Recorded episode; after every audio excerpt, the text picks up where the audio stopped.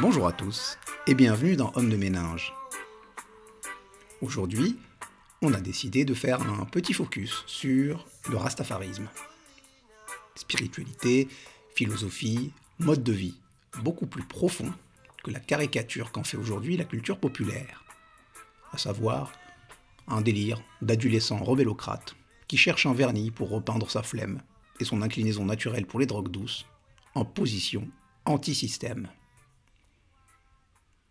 Le rastafarisme, c'est le fruit d'une culture, d'une histoire riche et dense. La Jamaïque, une petite île des Caraïbes, 10 000 km, au sud de Cuba, 3 millions d'habitants aujourd'hui. C'est donc sur cette terre qu'est apparu le rastafarisme, un mouvement culturel, spirituel et politique désormais connu dans le monde entier grâce au reggae, et à l'œuvre absolument immense de Bob Marley. L'histoire du rastafarisme, c'est l'histoire d'une longue gestation, d'une longue maturation dans un milieu historique, sociologique et politique marqué du sceau de l'inégalité.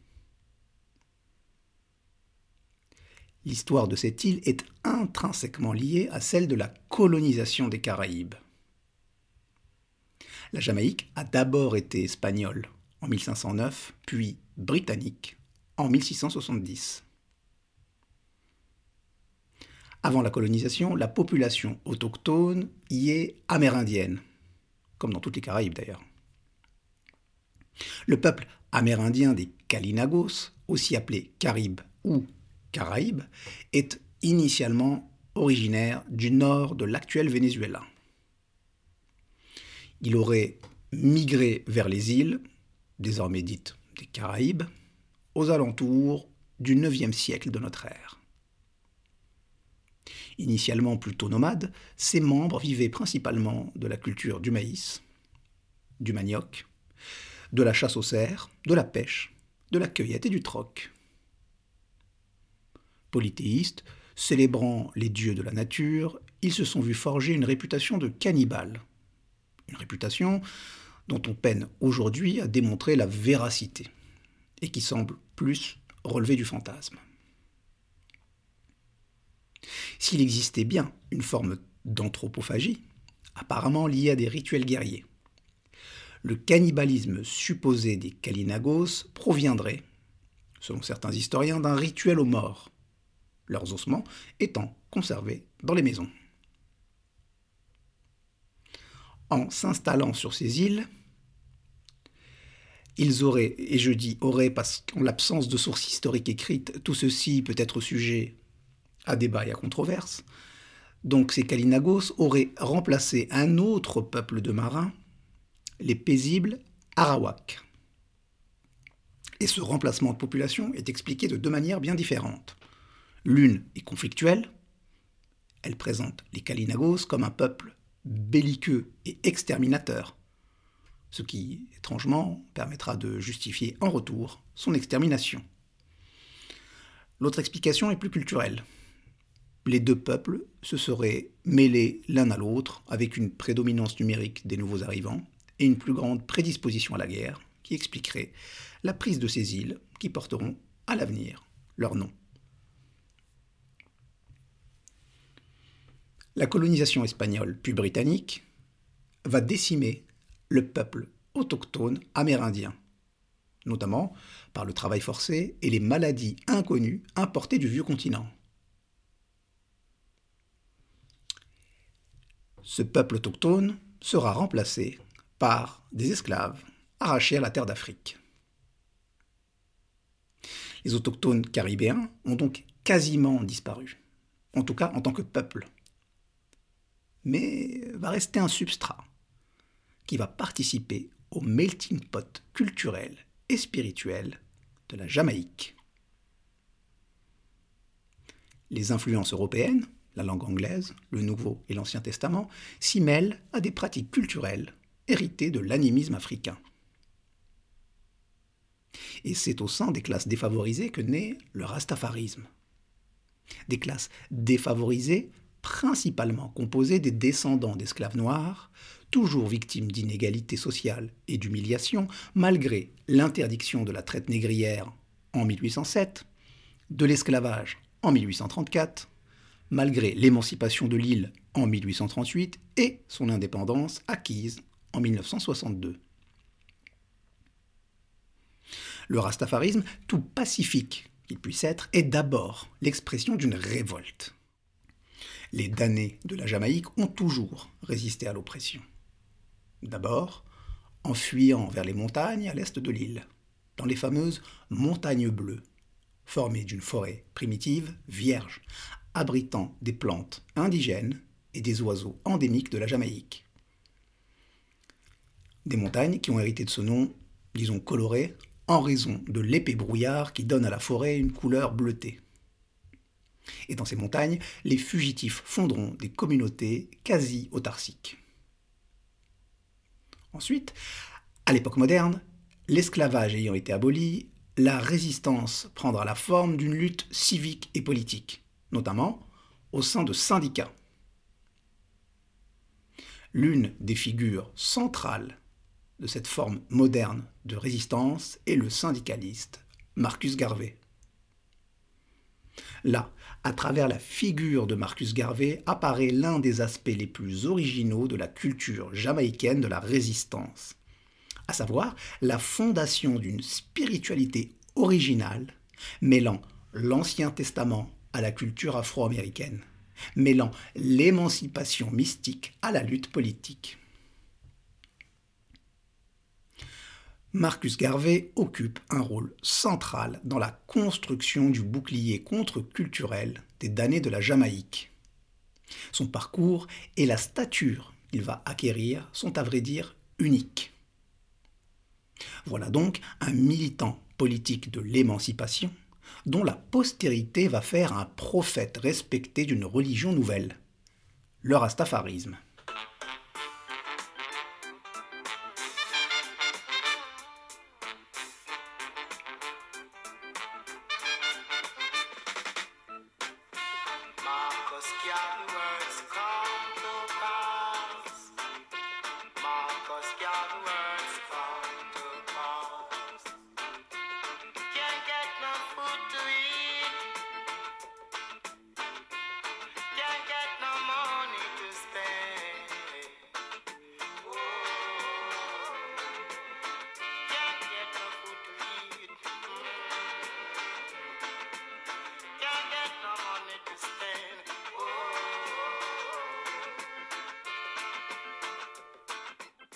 Garvey naît en Jamaïque en 1887.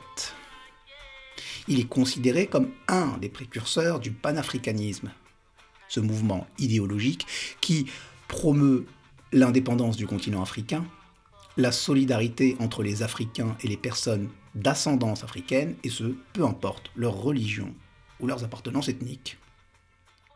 Garvey est chrétien. Il est descendant de nègres marrons. C'est comme ça qu'on nommait les esclaves fugitifs. Employé dans une imprimerie et membre d'un syndicat, il sera renvoyé après avoir été élu meneur de grève. Il se lance alors dans le journalisme et le militantisme politique.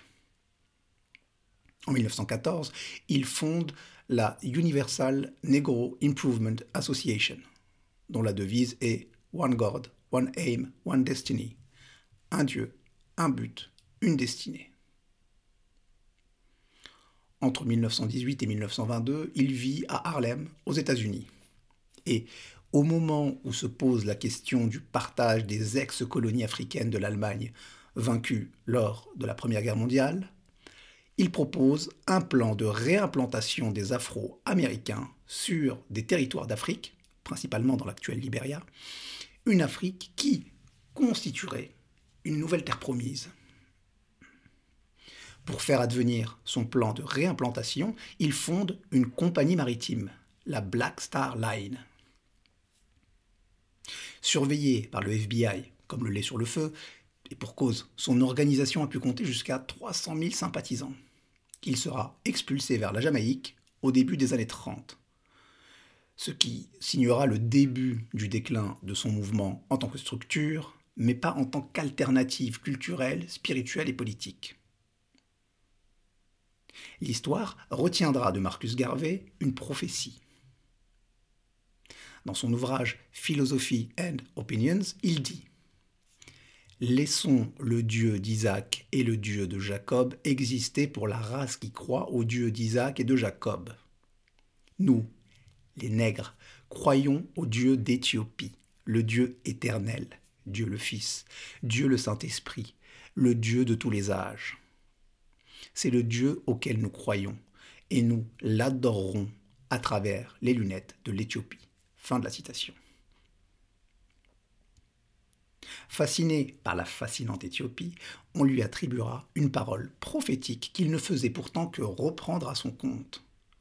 La parole d'un révérend, un certain James Morris Webb, qui aurait dit en 1921, je cite, Regardez vers l'Afrique où un roi noir sera couronné, qui mènera le peuple noir à sa délivrance. Fin de la citation.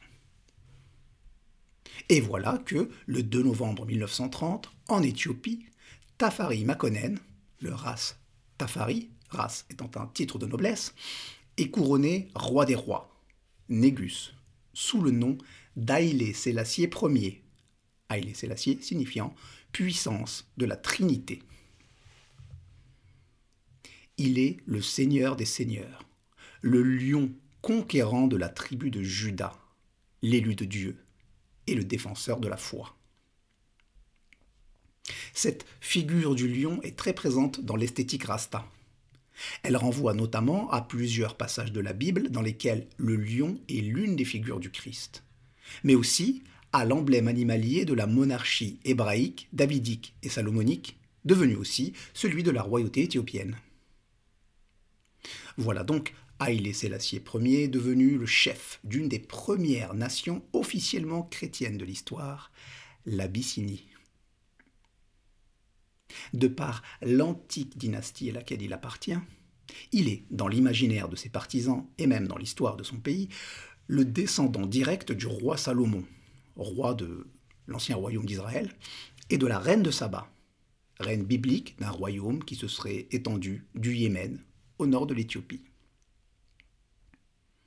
Ces titres de roi des rois, de seigneur des seigneurs, attribués au Messie dans l'Apocalypse selon Saint Jean, feront de lui le Messie des Rastafariens. Et voilà comment Marcus Garvey, le syndicaliste, le militant de l'émancipation, le panafricain avant l'heure, devient le prophète annonçant la délivrance et l'avènement du Messie en Éthiopie.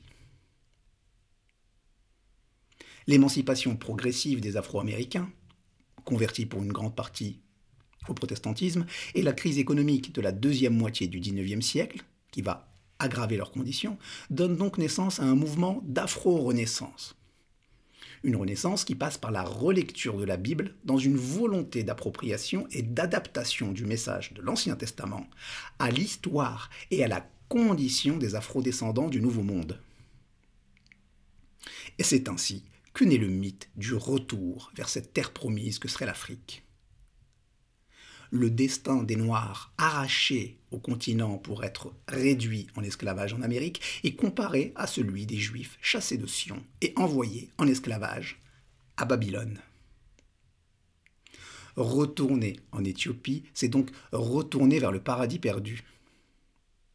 La Jamaïque, comme la Babylone des Hébreux, devient terre d'injustice alors que l'Éthiopie est érigée en Nouvelle-Sion. On comprend mieux l'omniprésence du rejet de Babylone dans le reggae, et dans la culture jamaïcaine plus généralement.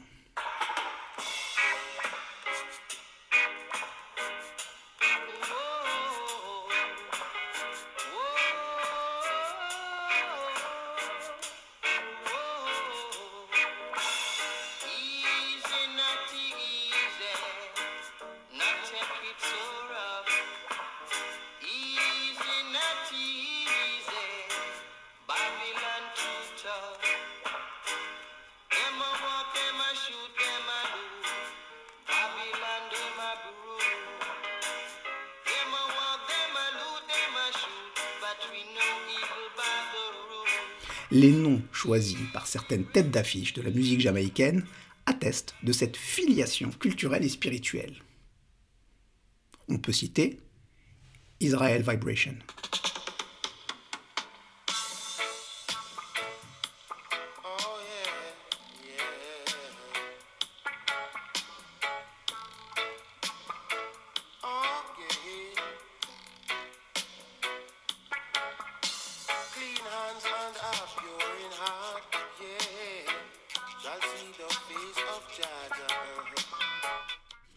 Ethiopians.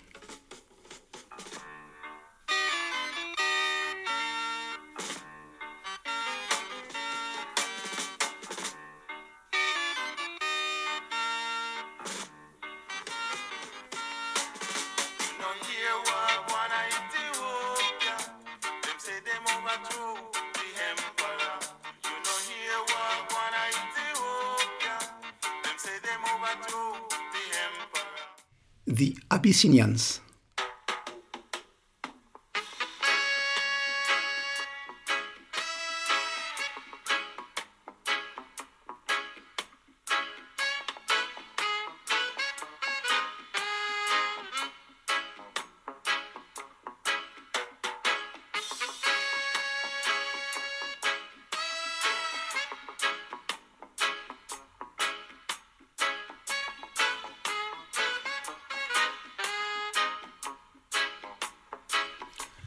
Michael and the Sons of Negus.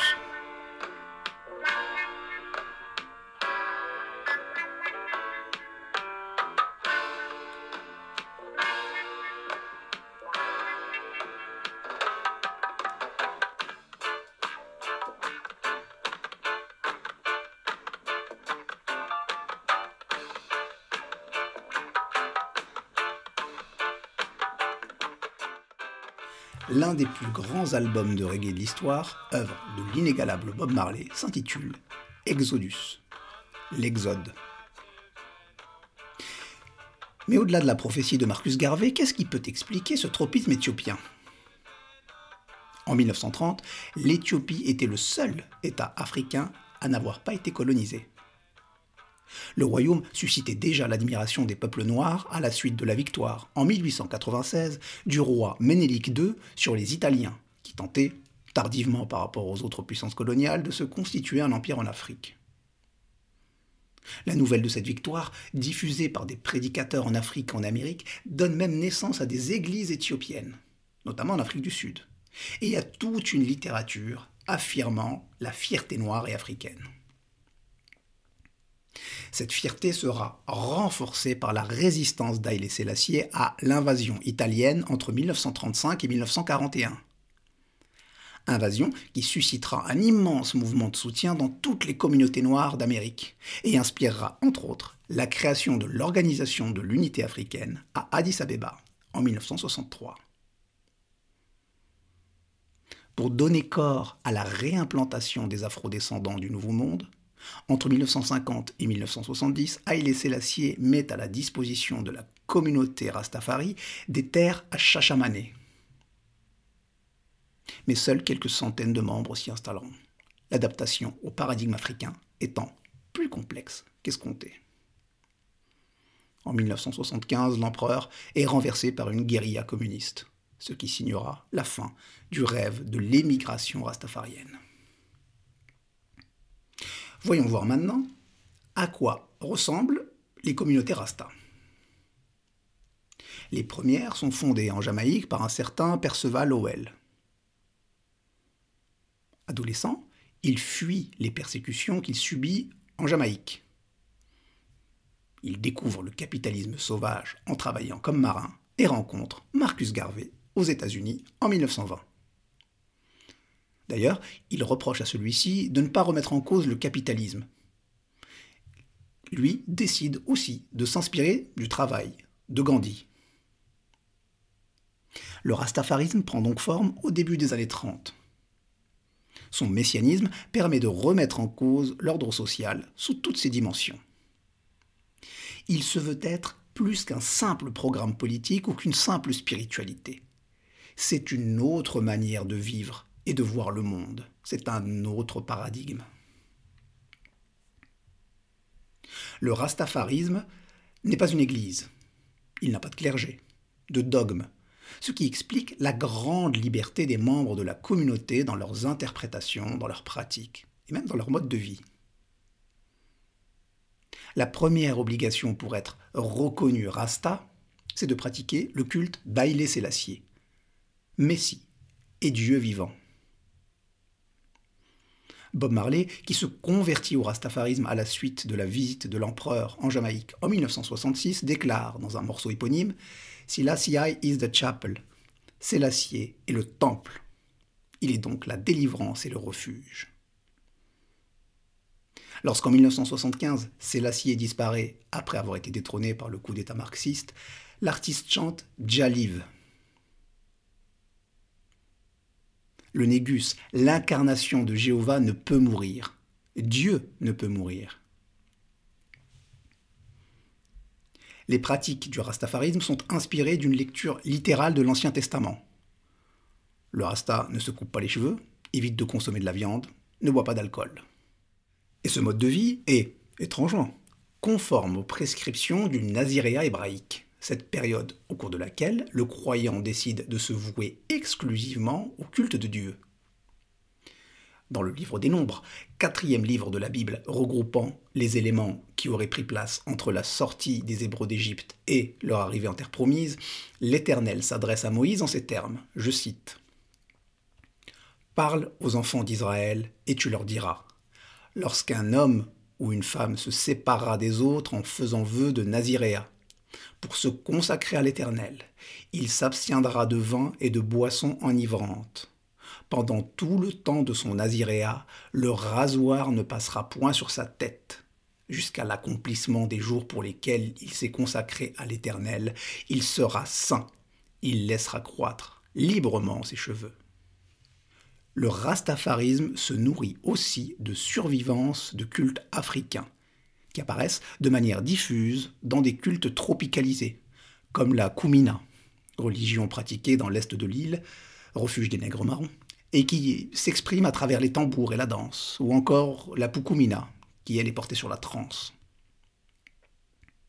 Dans le culte rasta, la consommation de ganja, donc de chanvre, est un rite religieux censé aider à établir la relation avec les ancêtres et avec la divinité. Le rastafarisme est, en plus d'une spiritualité, une philosophie, un mode de vie fondé sur le pacifisme, inspiré de l'Évangile, et peut-être aussi un peu par Gandhi, qui aurait été un des modèles de Perceval Howell. Né dans un milieu profondément multiculturel, il prône aussi la tolérance, le Rasta originel, loin de cette caricature qui fait de lui un simple fainéant accro à l'herbe, aspire à vivre dans des communautés autarciques. Il rejette le capitalisme qu'il considère comme une des expressions de Babylone. Il utilise un langage nouveau qui interdit les mots qui renvoient à la domination ou à la soumission. Ainsi donc, chez lui, understand devient overstand. Dans les années 60, le rastafarisme est donc la religion des plus pauvres, des plus marginalisés. C'est aussi un mouvement de contestation sociale qui s'illustre par le rejet de l'ordre social existant, et notamment de ses codes vestimentaires. Le mouvement s'étend alors au monde entier. Il se diffuse en Occident à travers le mouvement hippie et les révoltes estudiantines de 1968 qui contestent le mode de vie occidental. Bob Marley devient une icône mondiale. En avril 1980, il interprète son morceau Zimbabwe dans le stade d'Harare pour célébrer l'indépendance du pays. En 1982, Alpha Blondie, qui deviendra la plus grande star du reggae africain, fait paraître son premier album, Jah Glory, la gloire de Jah. Comme un passage de témoin de l'afro-descendant caribéen à l'ivoirien, de l'anglophone au francophone. Par la suite, le mouvement s'étiole pour devenir une simple mode, sans réel contenu religieux ou politique. En Jamaïque, le culte perdure, mais se marginalise. Les adeptes s'évadent du réel en consommant du chanvre et en attendant un hypothétique retour en Éthiopie, qui n'aura probablement jamais lieu. Mais le rastafarisme demeure une référence culturelle très présente en Jamaïque, un symbole identitaire pour tous les Africains et les afrodescendants, et en plus, une forte inspiration pour une musique absolument géniale, le reggae.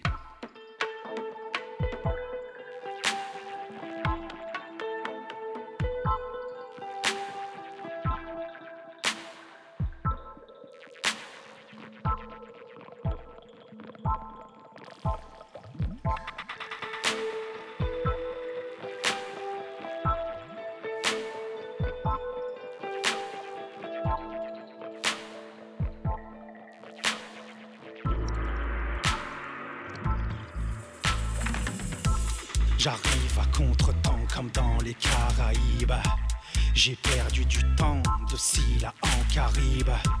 J'ai posé ma particule, me suis fait des amibes, du plomb dans la tête d'une mauvaise herbe issue d'une terre aride. Pas de partition, l'orgamone fait de l'origami. La guitare pond des cocottes en papier, juste quelques nappes de cuivre venues d'Éthiopie. Voilà le lion de Judas qui s'assied. La fumée dans mon scaphandre et de la buée sur les carreaux. J'ai du vent dans les voiles, de la Trinidad dans mon tobacco. Y a de la fumée dans mon scaphandre et de la buée sur les carreaux. J'ai du vent dans les voiles, de la Trinidad dans mon tobacco.